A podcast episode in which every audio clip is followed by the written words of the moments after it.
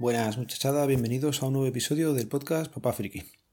Cuenta la leyenda que me tocan muchos sorteos y la leyenda se sigue haciendo más grande. Y es que este fin de semana pasado me han tocado los FreeBoots 2 Pro que sorteaban la gente de Friquismo Puro.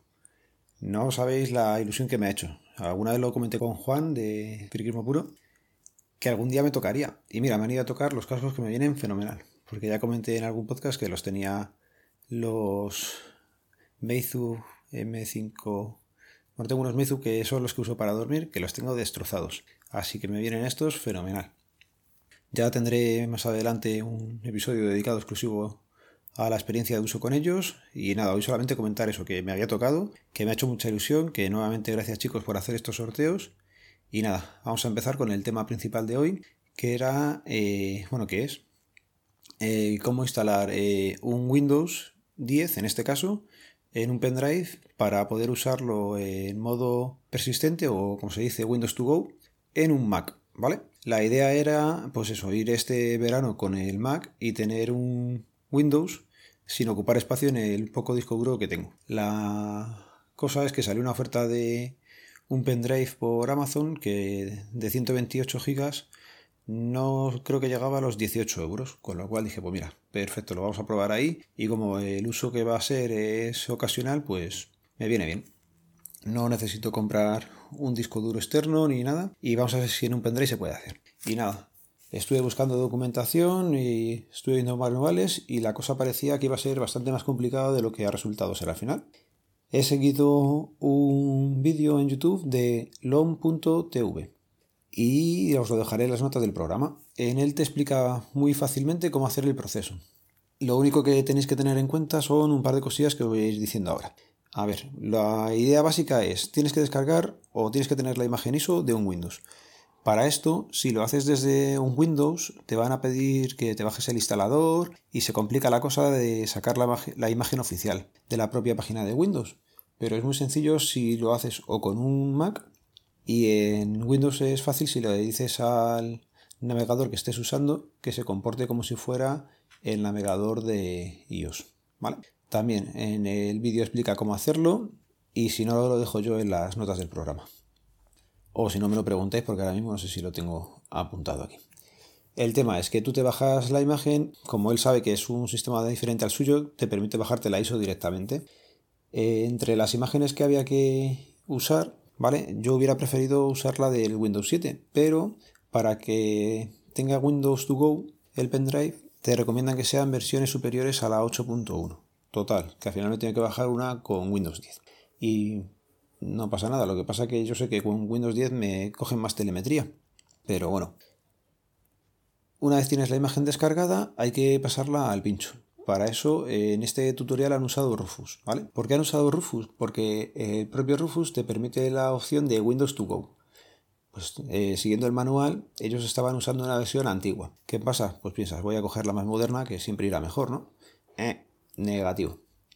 Al usar la versión más moderna, por lo visto, no me cogía ya la, la opción de Windows to Go. No me lo permitía. Yo estaba siguiendo el manual y decía, pero ¿qué leches pasa aquí si es hago lo mismo y no se me activa la opción de Windows to Go. Pues eh, me di cuenta que estaban usando la versión de Rufus, la 2.11.995. Claro, yo me bajé una 3 y pico larga, entonces dije, bueno, vamos a bajarnos de la misma página de Rufus la versión que está usando él. Y nada, es usar la misma que usan ellos y sí que se activa el Windows to Go. Una vez consigues marcar el Windows to Go, básicamente es decirle que haga el formateo rápido y, y nada, que empiece que grabe la ISO. El tema está que cuando empiezas a usar el programa y va a quemar la ISO, te advierte de que lo estás haciendo sobre un pendrive y no sobre un disco duro. Y eso te lo dice haciéndote notar que es eh, con la etiqueta... ¿Cómo lo ponía? Mm, no me acuerdo. Sé que hay un atributo de los discos duros en el que le dice si es eh, un disco duro normal o si es un pendrive. Creo que ponía que era. Eh, que no era fijo, pero no me acuerdo exactamente cómo te lo pone. Bueno, si lo vais a usar con un pendrive, te lo va a decir. Dile que sí, que estás de acuerdo, que asumes que, que no es eso. Y yo pensé que, digo, ya está, voy a necesitar un disco duro porque no me va a dejar hacerlo. Y nada, ponerlo, grabarlo, tardó un ratito y una vez lo tienes ya descargado, volvemos al Mac. En el Mac, ¿qué tenemos que hacer? Pues tenemos que ir a la, al asistente de Bootcamp, ¿vale? Una vez entras en el asistente de Bootcamp, le tienes que decir que vas a descargarte el driver para Windows. Te vas a bajar como un giga y pico en unos ficheritos que lo que tienes que hacer luego es pasarlos. Eh, yo los he metido en otro disco, ¿vale? En otro pincho. No los metí en el mismo que, que estaba usando. Bueno, pues una vez tienes eh, los drivers que luego vas a necesitar para que todas las cosas de Mac funcionen en Windows, puedes empezar el proceso. El proceso de instalación es muy sencillo. Es como instalar un Windows normal, lo que pasa que lo haces desde y en el pincho USB en este caso. Vale, pones el pincho en el Mac. Tienes que arrancar eh, teniendo pulsada la tecla Alt, ¿vale? ¿Qué vas a conseguir con esto? Que si tienes una lectora de CD o un pincho y tiene un sistema operativo, también te lo detecte el Mac y puedas arrancar con iOS, con el sistema operativo normal o con el de el pincho que le has puesto. A mí me salían dos particiones pequeñitas o dos como dos sistemas para elegir. Uno que ponía Windows y otro que ponía UEFI. Yo siempre he cogido el que pone UEFI y si ahora quisiera arrancar con Windows tengo que elegir el que pone UEFI. Vale, pues el primer arranque con UEFI lo que hace es detectar que tienes eh, la instalación. Que tienes la instalación me refiero a que tienes que empezar a hacer la instalación. Pues nada, es seguir una instalación normal y corriente de Windows. He visto ahora que en Windows 10, por ejemplo, lo que hacen es meterte bastante más opciones de personalización. Lo que os decía antes de que coge mucha telemetría, muchas cosas de esas antes por defecto las tenías marcadas. Y he visto que en esta versión muchas te permite decir si quieres compartir con ellos datos o no, o si quieres hacer envío de cachos de tus códigos de no sé qué, para que ellos lo tengan en cuenta y mejoren la experiencia de usuario. Nada, todo eso le voy diciendo que no y se ha ido instalando. ¿Qué pasa? Que cuando instalas Windows siempre tiene que hacer algún reinicio del ordenador. Al hacer el reinicio del ordenador, si no estás atento a dejar pulsada la tecla Alt, pues te lleva otra vez a MacOS. No pasa nada, reinicias con la tecla pulsada Alt, te vuelve a salir lo de elegir el sistema operativo con el que arrancar. Recuerdo, cogemos UEFI y una vez arrancas ya pues termina la última configuración y ya tienes un Windows operativo eh, funcionando. Lo primero que hice nada más tenerlo instalado fue mirar que tuviera la persistencia, ¿vale? Eh, la persistencia me refiero a que si yo creo algo en el pincho, pues lo tengo. O si instalo algo en el pincho, lo sigo teniendo una vez apago el ordenador. Y me funcionó bastante bien. Así que nada, ya tengo para cuando me vaya en vacaciones, si en algún momento queremos hacer algo específico con Windows, pues ya no, no voy a necesitar ni otro ordenador, ni crear una máquina virtual y perder disco del propio Mac. Así que nada, estoy bastante contento con eso. He conseguido tener otro sistema operativo en el Mac y el siguiente proyecto que quiero hacer es meterle un Chrome OS. Eh, ya me pasó Pedro Mosqueteo Web su manual en el que lo explica.